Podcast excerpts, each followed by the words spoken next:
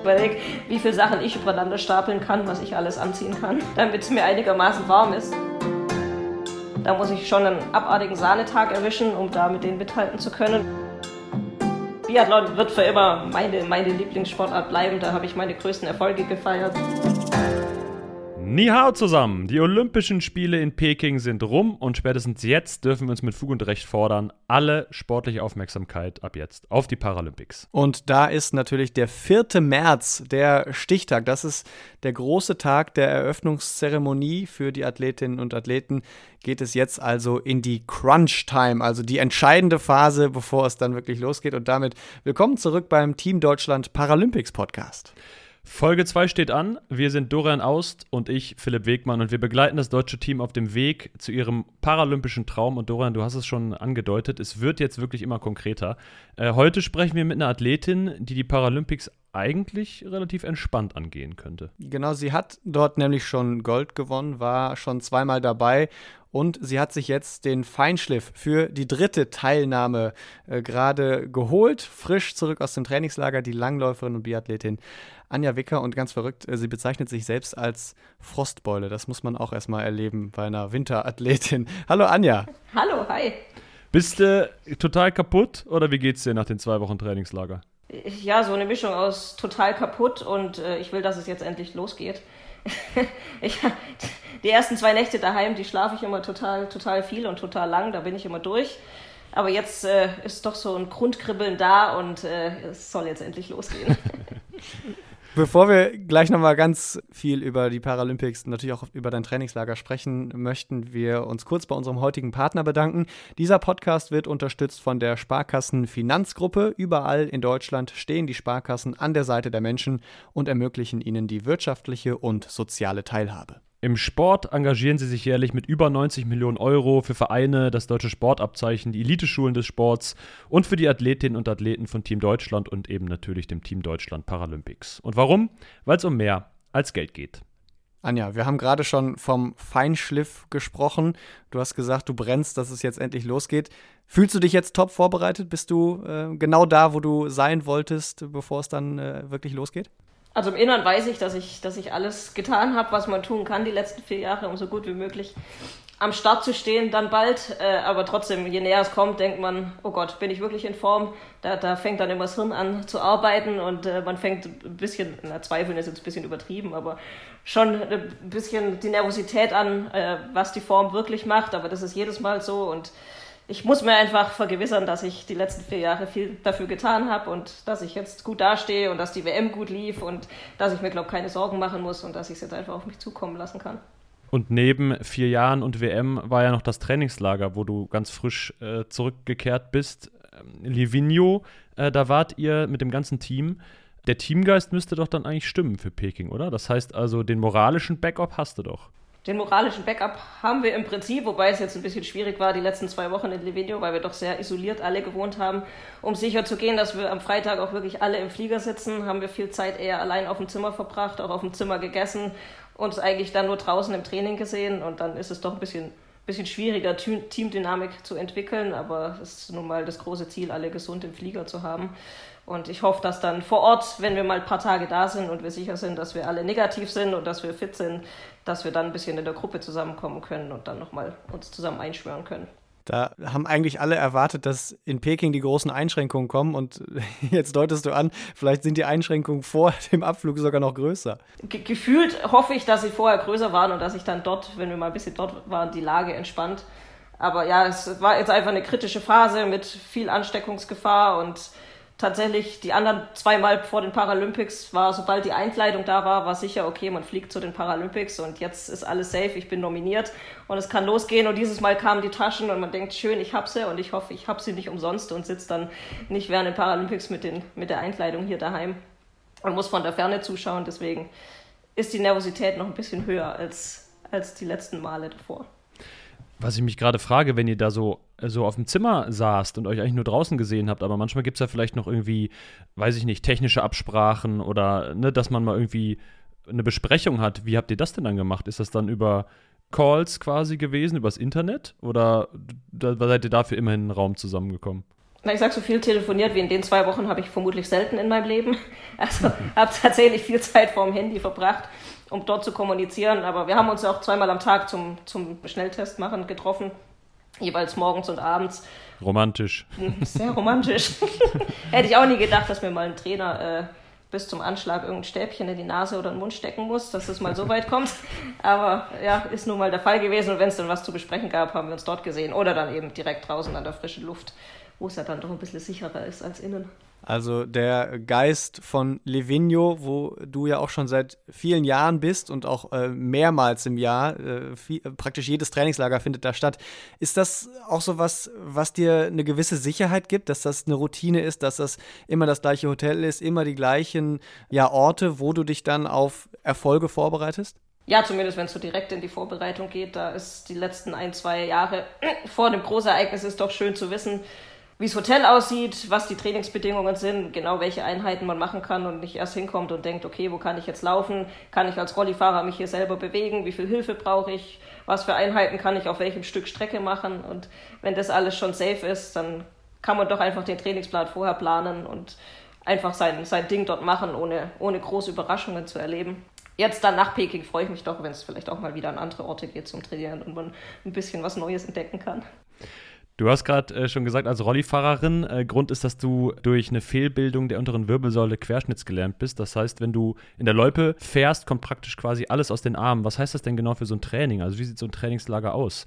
Seid ihr hauptsächlich draußen? Ist da auch ein bisschen Kraftraum für Oberkörper, Arme oder beschreib das mal? Ja, also mein Ablauf ist eigentlich immer, dass ich vormittags auf Ski bin, jeden Tag. Je nachdem, entweder ein bisschen kürzer, wenn es intensiver ist, oder dann auch schon mal bis drei Stunden draußen draußen laufe, dann ruhiger und nachmittags bin ich meistens am AKZ, was jetzt bestimmt vielen Leuten was sagt. Es ist ein Armkraftzuggerät, wo man ein bisschen die Langlaufbewegung imitieren kann. Da bin ich oft zu finden. Oder dann eben auch im Kraftraum. Zweimal die Woche oder so musste schon auch eingebaut werden. Da eben alles aus dem Oberkörper kommt, alles vor allen Dingen Schulter, Arme. Da ist dann die Kraft auch nicht zu unterschätzen. Ja. Das, was alle paralympischen Athleten und auch olympische Athleten erreichen wollen, eine Medaille beim größten Sportevent überhaupt äh, zu gewinnen. Das hast du schon vor acht Jahren geschafft, äh, 2014 in Sochi. Da hast du Gold geholt. Fährst du jetzt nach China tatsächlich so ein bisschen entspannter, weil ja diese in Anführungsstrichen Last einfach schon, schon äh, weggefallen ist und du kannst auch so ein bisschen genießen und einfach teilnehmen und wenn es dann nochmal gelingt, umso besser? Ja, so ist es. Also ich bin tatsächlich, was es geht, total entspannt. Ich bin einmal Paralympic-Siegerin geworden, das werde ich immer bleiben. Äh, das nimmt schon ein bisschen den Druck. Andererseits, wenn man dann einmal auf dem Podest stand und die Nationalhymne gesehen hat und die Medaille umgehangen bekommen hat, das macht schon ein bisschen süchtig und man will es schon nochmal erleben. Und äh, du hast ja auch, äh, dazwischen war ja noch Pyeongchang 2018, ähm, wo es für dich nicht so optimal lief mit Platz 8 und Platz 9. Ist sowas ein Thema für dich, so äh, in Anführungszeichen Wiedergutmachung? Ja, auf jeden Fall. Also Pyeongchang, ich wusste vorher schon, dass ich vermutlich keine Chance habe, aufs Podium zu laufen, weil ich gesundheitlich einfach nicht fit war und das ja auch nicht vernünftig trainieren konnte. Und wusste, dass es, dass es schwer wird, aber natürlich war ich trotzdem enorm enttäuscht, weil man sich natürlich die Jahre davor irgendwie ein bisschen was anderes vorstellt. Und am letzten Tag habe ich mir geschworen, dass ich so nicht aufhören will und dass ich mir vier Jahre jetzt nochmal Gas gebe, um nochmal die Chance haben will, äh, es besser zu machen und um Medaillen zu laufen. Und ich hoffe, soweit habe ich es jetzt gebracht und ich kann es besser machen. Du hattest äh, ja im Januar die Generalprobe bei der WM, die hast du eben auch schon angesprochen. Das äh, lief soweit auch, glaube ich, ganz erfolgreich. So hast du es zumindest eben durchklingen lassen. Wir brauchen da jetzt gar nicht alle äh, Rennen und äh, Platzierungen äh, nochmal durchgehen. Aber wie, wie schaust du auf diese WM zurück und was bedeutet das für Peking? Weil Du hast ja auch schon gesagt, man kriegt so ein bisschen mit, wo man steht, vielleicht auch was die Konkurrenz angeht, weil die war ja auch größtenteils da. Ja, das stimmt. Ist einfach so eine Standortbestimmung und war jetzt schon ein großes Risiko, einfach nur die WM vor den Paralympics zu laufen, dass es die einzigen Wettkämpfe sind. Und wenn man dann dort gemerkt hätte, ups, die Form stimmt gar nicht, dann hätte ich schon ein Problem gehabt. Aber Gott sei Dank war das nicht der Fall. Dass es so gut läuft und ich gleich so gut in die Rennen reinkomme, hätte ich, hätte ich auch nicht gedacht. Das ist auf jeden Fall beruhigend, dass ich lauftechnisch super gut dabei war. Und äh, ich hoffe, dass ich einigermaßen die Form jetzt mitnehmen konnte und wieder hochfahren kann und äh, mich an den Rennen von der WM orientieren kann, hat auf jeden Fall mir das super Push gegeben und ich weiß, dass ich vieles richtig gemacht habe im Training und habe mich, hab mich jetzt schon belohnt mit tollen Leistungen und hoffe, das kann ich so fortsetzen. Glückwunsch an der Stelle natürlich nochmal zu den Medaillen. Ne? Gold im Biathlon, Bronze im Langlauf. Äh, ist aber so einer WM jetzt nicht schlecht. Allerdings haben deine Konkurrentinnen auch nicht schlecht abgeschnitten, vor allen Dingen in Tokio. Äh, da sind sie nämlich auch angetreten, äh, die US-Amerikanerin und äh, eine norwegische Läuferin. Ist das irgendwie was, was dir, was so im Hinterkopf schwebt, dass man sagt, oh, die kommen jetzt aber bestimmt in einer Portion Selbstbewusstsein? Die haben nämlich quasi im letzten halben Jahr schon mal paralympisches Gold geholt. Ja, das stimmt. Ähm, die haben Selbstbewusstsein, ob sie jetzt dort gewesen wären oder nicht, weiß ich. Das sind super, super starke Sportlerinnen und die, gerade die US-Amerikanerinnen sind brutal schwer zu schlagen.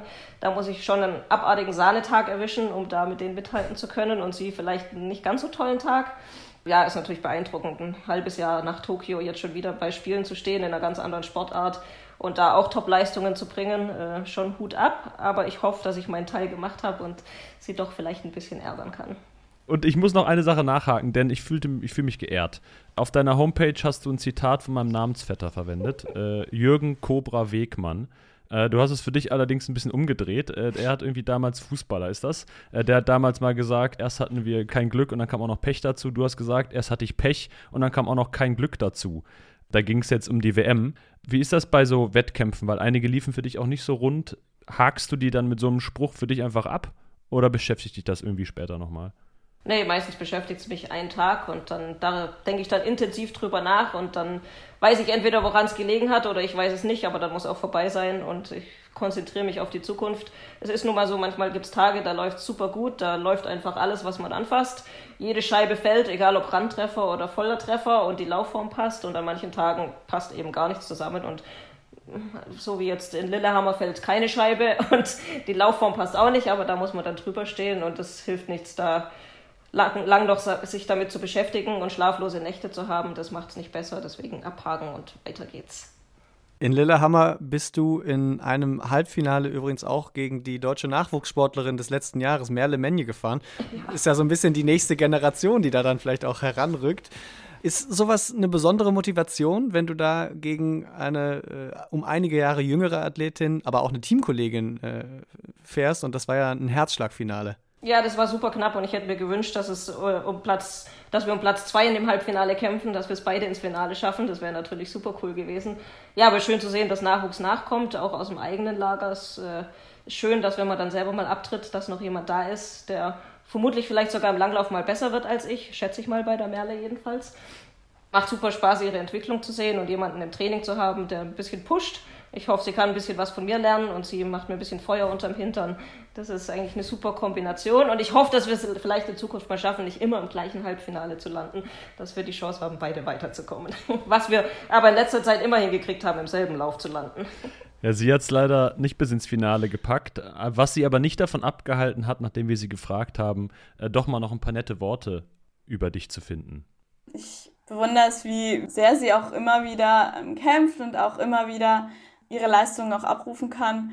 Es ist eine, es ist eine schöne Verbindung, was zu einem Vorbild wurde, aber jetzt auch einfach zu einer, auch irgendwie zu einer guten Freundschaft wurde in der Mannschaft und ähm, ist auf jeden Fall eine schöne Verbindung. Schön. Anja, wir sehen uns ja hier zugeschaltet und wir sehen vor allen Dingen, wie du genickt hast, als sie erzählt hat, dass daraus eine Freundschaft geworden ist. Erzähl mal, wie, wie ist so diese Freundschaft? Ja, natürlich, wir verbringen so viel Zeit das ganze Jahr zusammen und äh, gerade wir Schlitten sind dann auch im Training die ganze Zeit zusammen, sind bei den Wettkämpfen immer in einer Gruppe unterwegs, haben den gleichen Zeitplan, den gleichen Tagesablauf. Da wächst man natürlich schon zusammen, weil man sich einfach in, in Extremsituationen kennenlernt, äh, so wie wahrscheinlich man wenige Menschen kennt. Und es schweißt einfach zusammen. Äh, es, wir unterstützen uns gegenseitig, sind füreinander da. Wenn jemand irgendwo Hilfe braucht, dann sind wir sofort da und unterstützen. Und ja, es ist einfach schön, äh, Menschen zu haben, mit denen man so Extremsituationen äh, verbringen kann, ob es gute oder schlechte Tage sind. Schweißt zusammen. Aber da scheinst du ja tatsächlich äh, auch eine besondere Rolle einzunehmen, weil Merle schaut schon auch zu dir auf. Das äh, klingt ja deutlich durch. Das stimmt, ja. Und ich versuche auch, ihr so viel wie möglich äh, weiterzugeben und für sie da zu sein, wenn sie Fragen hat und äh, sie für die Zukunft vorzubereiten. Und ähm, ja, freut mich natürlich, wenn sie so zu mir aufsieht und das so, so wahrnimmt. Das ist mir eine Ehre. Du hast ja immerhin auch äh, zehn, über zehn Jahre fährst du jetzt international. Welche Stellung hast du damit denn so insgesamt im Team? Also gilt das auch für andere, dass die, dass die dich als Vor oder ohne dass du es jetzt vielleicht von dir selbst sagen würdest, dass du Vorbild bist, aber dass du merkst, naja, da kommt schon noch mal eine Frage ab und zu oder ich mache mal eine Ansprache in so einem Trainingslager oder so, oder ist das, ist das gar nicht so? Ja gut, ich bin mittlerweile schon einer von den alten Hasen im Team. das stimmt. Wobei ich mich immer noch nicht so fühle. Ich fühle mich immer noch, als ob ich gestern angefangen hätte und als ich, als ob ich zu anderen aufschauen müsste. Aber ist nicht mehr so. Es sind so viel, so viel jüngere Leute mittlerweile in der Mannschaft. Und äh, gerade jetzt vor den Paralympics merkt man natürlich, dass wenn man schon zweimal dabei war und die, die jetzt das erste Mal dabei sind, dass da viele Fragen kommen, wie es einfach abläuft, was so die Unterschiede zum Weltcup sind oder zu einer WM dass es ja doch nochmal eine andere Aufmerksamkeit ist und andere Abläufe und da kommen schon viele Fragen und ich hoffe, die Nerven beruhigen zu können und äh, alles so gut wie möglich vorbereiten zu können. Aber der Typ für große Ansprachen bin ich jetzt nicht. Aber man darf immer zu mir kommen und mich fragen und mit mir reden, das ist sicher. Das wird sicherlich auch hier und da mal die Merle machen, die ja bei uns äh, in Folge 1 vom Team Deutschland Paralympics Podcast zu Gast war und da müssen wir noch kurz was nachtragen. Wir hatten dann nämlich mit ihr über ihren Rennrollstuhl gesprochen und dann kam heraus, dass sie gar keinen Namen für ihren Rennrollstuhl hat.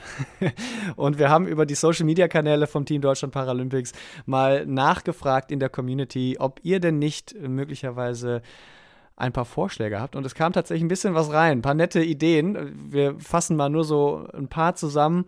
Äh, Master of Faster, Speedy Gonzales, Lightning McQueen, den mag ich übrigens sehr gerne. Und dann den Rennsemmel. also, Rennsemmel ist gut. Da sind, da sind echt ein paar nette Sachen dabei und das waren längst nicht alle. Wir haben natürlich auch Merle mal gefragt, was sie denn davon hält. Ob da einer dabei ist, der es möglicherweise werden könnte. Vielen Dank für die coolen Namensideen. Ich finde es auch sehr schön, dass so ein bisschen meine ja, Vorlieben darin wiederzuerkennen sind, wie zum Beispiel bei dem Vorschlag Blue Devil oder Blue Dolphin. Ich finde es super cool ähm, und ich finde es auch echt eine lustige Idee und ich kann es auch nachvollziehen, dass Menschen gerne ihren wichtigen Dingen, denen sie sich tagtäglich beschäftigen, was ja bei meinem Rennrollstuhl definitiv der Fall so ist, gerne einen Namen gibt. Ich glaube, bei mir ist es nicht ganz so der Fall, aber ich finde die Idee nach wie vor sehr lustig und vielen Dank nochmal für die ganzen Namensvorschläge. Also ihr habt geliefert, wir haben alles probiert. Merle ist von euren Vorschlägen überzeugt, aber für sich selbst will sie, wir fügen jetzt mal das Wörtchen noch hinzu, noch keinen Namen. Sie hat ja noch eine lange Karriere vor sich, vielleicht entwickelt sich das noch. Das also nur kurz als Nachtrag noch aus der letzten Folge. Hört da gerne noch mal rein, Folge 1 des Team Deutschland Paralympics Podcast. Wie ist es denn bei dir, Anja? Welche Verbindung hast du zu deinem Sportgerät, dem, dem Gewehr? Gibt es da einen Namen? Eine sehr enge Verbindung, aber tatsächlich keine Namen. Und ich habe auch noch nie drüber nachgedacht, einen Namen zu geben. Aber ist vermutlich die engste Verbindung, die man haben kann. Also gerade mit meiner Waffe, die schläft immer unter meinem Bett. Also es ist nie weit von mir entfernt. Ist ja wie in einem Mafia-Film. Ja, ist fast wie in einem Mafia-Film. ja, doch, die Verbindung ist natürlich eng und äh, genauso zu meinem Schlitten. Das sind nun mal die zwei wichtigsten Dinge, die ich besitze. Ohne die läuft in meinem Sport gar nichts und äh, ja, hütet man schon wie ein Augapfel. Was muss denn passieren, dass die Waffe mal mit ins Bett darf und nicht nur unterm Bett liegen, liegen muss? Da muss sie kuscheliger sein. Ist doch ein bisschen zu unbequem, sich da ranzuschmiegen. Auf Dauer. Ist doch ein bisschen kalt und kantig. Ja. Ein bisschen kalt und kantig. Die Streicheleinheiten muss sie sich vorm Schlafen gehen abholen. Ja. Hast du denn auch irgendwelche Rituale, die du mit der Waffe immer angehst? Also, dass du die irgendwie nach bestimmter Art und Weise vielleicht putzt oder sowas? Nee, gar nicht. Aber ich tätschel sie. Also grundsätzlich abends, wenn ich aufmunitioniere, meine Magazine richte, gucke, ob in der Waffe alle Schrauben fest sind, ob alles passt, dann kriegt sie immer drei Klapse hinten auf das Wangenstück und dann wird sie wieder verpackt und fertig gemacht für den nächsten Tag. Langlauf und Biathlon, das sind deine beiden Disziplinen. Was ist dir lieber am Ende des Tages? Boah, ganz schwere Frage. Also Biathlon wird für immer meine, meine Lieblingssportart bleiben. Da habe ich meine größten Erfolge gefeiert und äh, ist einfach der Reiz riesengroß, äh, Schießen und Laufen zusammenzubringen. Allerdings in den letzten Jahren habe ich auch einen großen Ehrgeiz entwickelt, einfach meine Laufleistung zu meiner Stärke zu machen. Ich musste mich immer sehr auf mein, auf mein Schießen konzentrieren und musste mit Null durchkommen, damit ich eine Chance habe, aufs Podium zu laufen. Und daran versuche ich doch in den letzten Jahren zu arbeiten, dass ich mir vielleicht auch mal einen Fehler erlauben kann und immer noch gut sein kann und daher auch in den Langlaufrennen besser werde. Und deswegen hat mich die Bronzemedaille bei der WM auch so stolz gemacht, weil ich so hart dran gearbeitet habe an meiner Laufform die letzten Jahre und habe mich dann damit belohnen können. Weil eigentlich warst du vor allem im letzten Jahr ja extrem stark, was das Schießen angeht. Wir haben gelesen, kein einziger Fehlschuss. Ja. Ist das normal? Ist nicht normal. also ist äh, unnormal. Das ist sehr unnormal. Also, dass ich mal eine Saison wirklich ohne Fehler, also das ist abartig. Selbst im Training vor Ort habe ich ganz, ganz wenig Fehler geschossen. Im Weltcup in Planitza habe ich weder im Training noch im Wettkampf einen Fehler geschossen. Also ist schon ein bisschen verrückt und äh, dass man das einmal von sich behaupten kann. ja, ist Wahnsinn. Und dass es so nicht weitergeht, war klar, aber ich hoffe doch, die Fehler äh, so gering wie möglich zu halten. Ja. Aber wenn jetzt das Laufen noch drankommt, bist du ja quasi unbesiegbar. Äh, ja, also ich werde schon stark, aber unbesiegbar ist ein großes Wort bei, dem, bei der Konkurrenz. Aber wieso bist du denn eigentlich im Winter aktiv? Wir haben es eingangs schon mal erwähnt. Äh, du bist eigentlich eher eine Frostbeule. Kalte Hände, äh, das ist eher so ein rotes Tuch für dich. Guckst du jetzt schon einen Wetterbericht, wie, wie es in Peking so aussieht? Weil was man so hört jetzt während der Olympischen Spiele war, extrem kalt. Ja, da wird mir schon ein bisschen Angst und Bange, muss ich sagen. Und ich überlege, wie viele Sachen ich übereinander stapeln kann, was ich alles anziehen kann, damit es mir einigermaßen warm ist. Ja, es ist tatsächlich Sommer, Strand und Meer ist äh, eher mein Ding. Frieren war, war nie so für mich, aber gerade als Rollstuhlfahrerin ist es super schön, endlich mal was Positives im Schnee anzufangen. Daher bin ich eigentlich auch zum Langlauf gekommen. Weil Rollifahrer und Schnee passt einfach so überhaupt nicht zusammen. Man kommt keinen Meter vorwärts, kommt nirgends hin, kann sich in der Natur 0,0 bewegen, war total unpraktisch immer. Und plötzlich hat man Ski unten dran und kann sich bewegen und kann was mit dem Schnee anfangen und ist super cool und kommt an Ecken hin, wo ich vorher sonst nie hingekommen bin. Und da nehme ich das Frieren doch dann gerne in Kauf. Aber wie bist du denn dann eigentlich da hingekommen? Also, wenn du eigentlich Schnee und Kälte gar nicht so gern magst, dann müsstest du doch dem eigentlich immer aus dem Weg gegangen sein. Das heißt, die Problematik mit dem Rennrollstuhl oder mit dem Rollstuhl, äh, sich in den Schnee zu bewegen, hätt, den hättest du ja ausweichen können quasi. Hätte ich sehr gut ausweichen können, wenn es nicht immer so laufen würde im Leben per Zufall drauf gekommen. Ich habe äh, eigentlich mit Handbike, mit Sommersport angefangen und dachte, das wird mal mein Weg zu den Paralympics oder in den Leistungssport. Und über das Handbiken habe ich dann erfahren, dass es eben auch äh, Langlauf für Behinderte gibt, was ich bis zu dem Zeitpunkt noch nie gehört habe, dass das möglich ist. Und habe mich dann mal bemüht, bei einem Schnupperlehrgang dabei zu sein und war irgendwie sofort Feuer und Flamme. War super anstrengend. Ich war abends endlich mal richtig ausgepowert. Meine Eltern waren froh, dass ich eine Ruhe gegeben habe und der Zappel Philipp beruhigt war. Ja, hat mir irgendwie sofort Spaß gemacht und dann hatten, hatten sie mir noch eines Tages die Waffe in die Hand gedrückt und da war klar, okay, das ist meins. Dabei bleibe ich. Hast du denn irgendwie noch einen Tipp für alle, die äh, im Schnee unterwegs sind? Gibt es irgendwelche sowas, wie man sich jetzt richtig warm halten kann oder so? Also es gibt ja diese, äh, wenn ich im Kälte draußen bin und irgendwie da was machen muss, äh, arbeiten muss oder so, dann tue ich mir manchmal so Wärmepads in die Schuhe.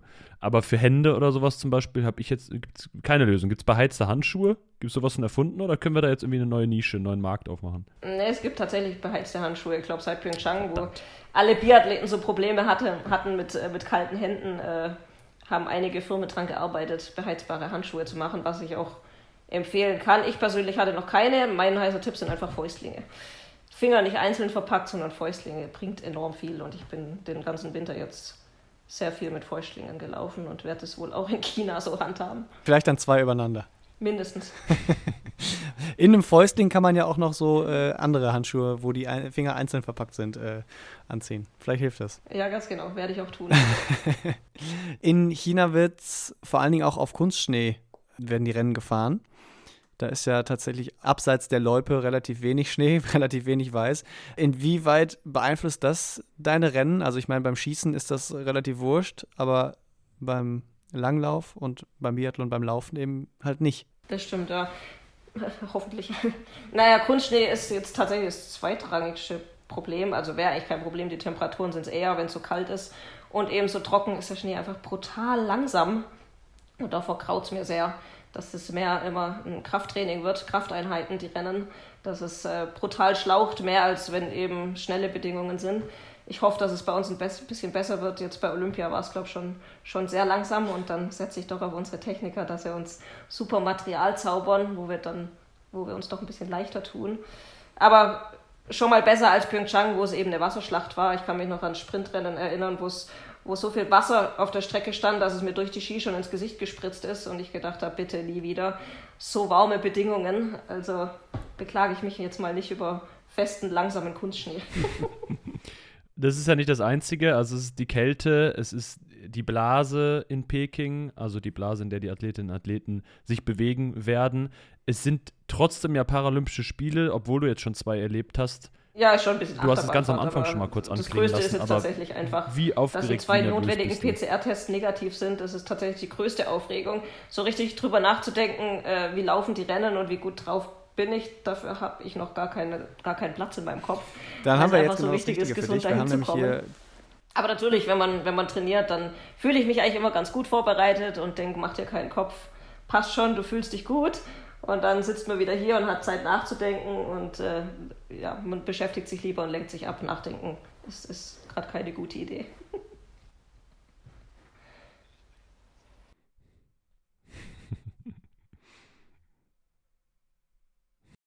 Zum Ende jeder Folge ein kleines Spielchen für dich oder für, für unsere äh, Gesprächspartnerinnen und Gesprächspartner. Geht einfach nur darum, dass wir einen Halbsatz hinwerfen und du musst die zweite Hälfte vom Satz sozusagen komplettieren. Ich würde mal vorlegen, äh, dann macht Philipp gleich weiter. Ähm, erster Satz. Mein wichtigster Moment auf dem Weg nach Peking war die ganzen letzten vier Jahre, jedes einzelne Training, jede einzelne Einheit war brutal wichtig und hat mich gestärkt auf dem Weg nach Peking. Gehen wir direkt zum zweiten Satz. 2022 ist in China das Jahr des Tigers. Das wird ja immer mit Tieren verbunden. Äh, wenn ich ein Tier für mein Geburtsjahr wählen könnte, wäre das? Ein Koala. Wieso ein Koala? Das sind gemütliche, kuschelige Tiere, die äh, gern den Blick von oben von Bäumen genießen. Und vor allen Dingen sind sie im Warmen meistens unterwegs. Könnte auch ein entscheidender Punkt sein. Wir wollen jetzt die Vorstellung nicht zerstören, aber es ist leider das Jahr der Ziege, in dem du geboren bist. Äh, wir haben natürlich mhm. nachgeguckt. Ziegen stehen aber dafür, dass man, dass sie gut zuhören können, dass man, dass sie sensibel sind und dass man einfach quasi gut bei ihnen aufgehoben ist. Würde das für dich auch, auf dich auch zutreffen? Könnte ich so unterschreiben, glaube ich, ja. ja. Sehr gut. Dann stimmt da also wieder einiges. Letzter Satz: Die Paralympics in Peking bedeuten für mich alles. Äh, ist nun mein, mein ganzes Leben der Sport und äh, ist brutal wichtig und ich freue mich super drauf, das nochmal erleben zu dürfen. Daher bedeutet es mir alles. Sagt Anja Wicker. Äh, wir wünschen jedenfalls erstmal einen guten Flug und dann ganz viel Erfolg bei den Spielen in Peking. Vielen, vielen Dank. Und für alle Zuhörerinnen und Zuhörer, abonniert gerne den Podcast auf eurer äh, ja, Podcast-Lieblingsplattform. Lasst uns eine Bewertung da und klar, unterstützt das Team Deutschland Paralympics auch auf den Social-Media-Kanälen. Und genau da bei Social Media könnt ihr mal immer die Augen offen halten, denn da kann es auch mal aktiv werden, dass ihr mitwirken könnt. Das Team Deutschland Paralympics versucht euch da immer mal wieder einzubinden, wie zum Beispiel bei der Frage nach Merles Rennrollstuhl, wie ihr es gehört habt. Also haltet einfach mal Augen und Ohren offen. Wir sind Philipp und Dorian und melden uns dann schon ganz bald mit der nächsten Folge des Team Deutschland Paralympics Podcast. Und jetzt Dorian, ich hoffe, du hast trainiert. Äh, bis dahin und Woman Ding.